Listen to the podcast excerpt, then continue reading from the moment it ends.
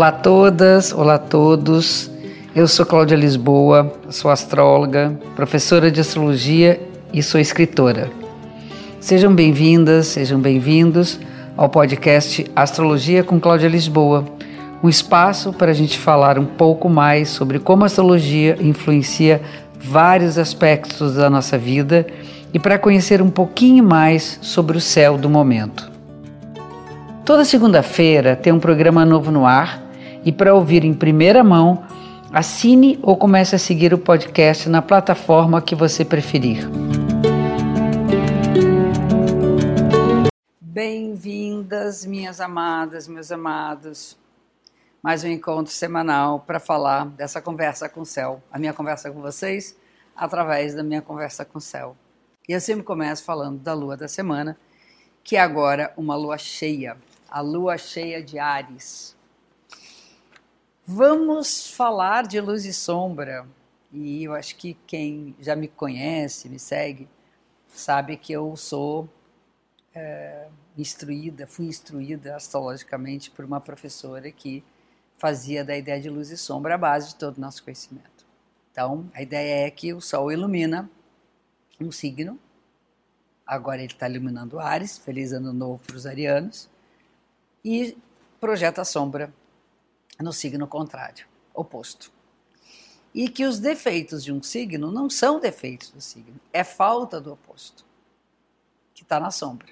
Então nós temos que despertar a potência do signo oposto ao nosso para que haja equilíbrio. Isso vale para Sol, vale para Lua, para Ascendente, toda essa base nossa, que não é só o signo que a gente conhece dos horóscopos.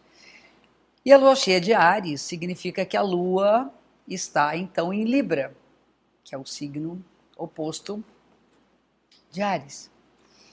E a ideia desse equilíbrio é o equilíbrio entre eu sou de Ares e tu és de Libra. A autonomia de Ares e a harmonia de um encontro de Libra. É o impulso caloroso de Ares querendo ser o que é e a necessidade gregária de nos afinarmos e estarmos juntos com alguém, com os outros. Ares é guerreiro, Libra é diplomático. O que falta a Ares é exatamente a ponderação, a reflexão de Libra. E o que falta a Libra é a iniciativa, e um modo independente de se colocar no mundo.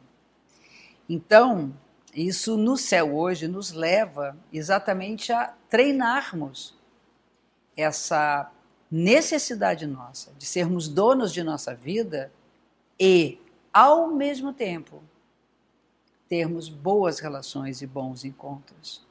Nosso encontro aumenta com a potência do outro, mas eu preciso antes estar nutrido da minha própria autonomia.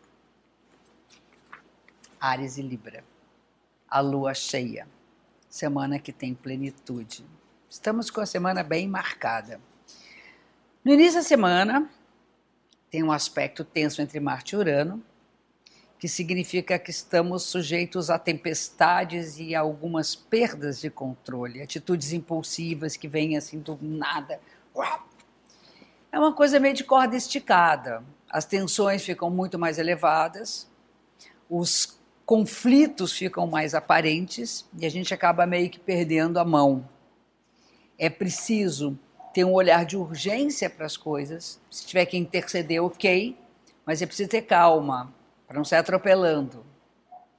Também fica meio atrapalhado, sabia? Fica meio que tropeça nas coisas, cai da mão, queima lâmpada, computadores, enfim. Isso é uma dissipação de energia tensa do momento. Né? Vocês vão notar que até no sentido mundial as coisas vão ficar mais, mais tensas do que já são, né? Já estão. Mas aí tem uma compensação nesse início de semana, tem dois aspectos harmoniosos de Mercúrio, que tem a ver com a comunicação, com a linguagem, com o diálogo. E no final da semana tem outro aspecto harmonioso de Mercúrio, que vai marcar a semana como sendo a melhor escolha é a conversa. É vamos conversar.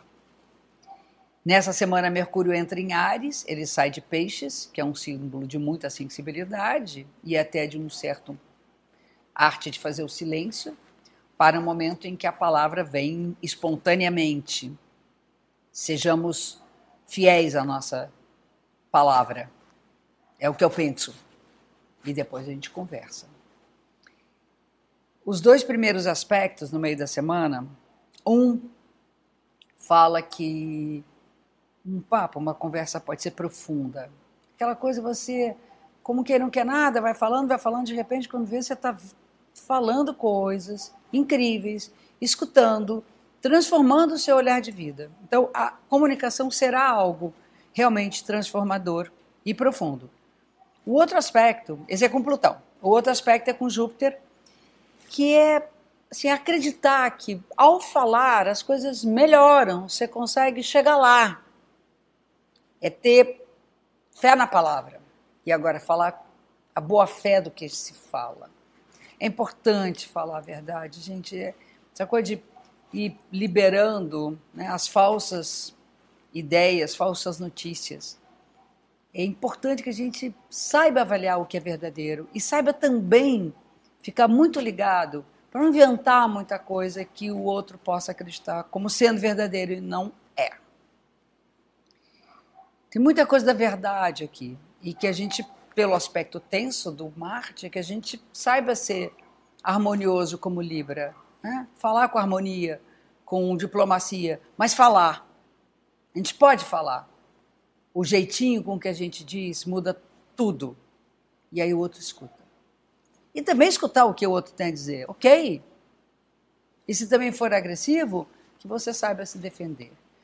No final, o aspecto de Mercúrio é com Saturno, falando que a gente aprende também a falar o suficiente. Não precisa explicar 20 vezes. Menos é mais.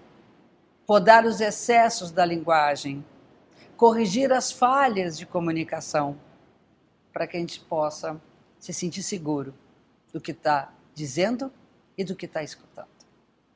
Ok?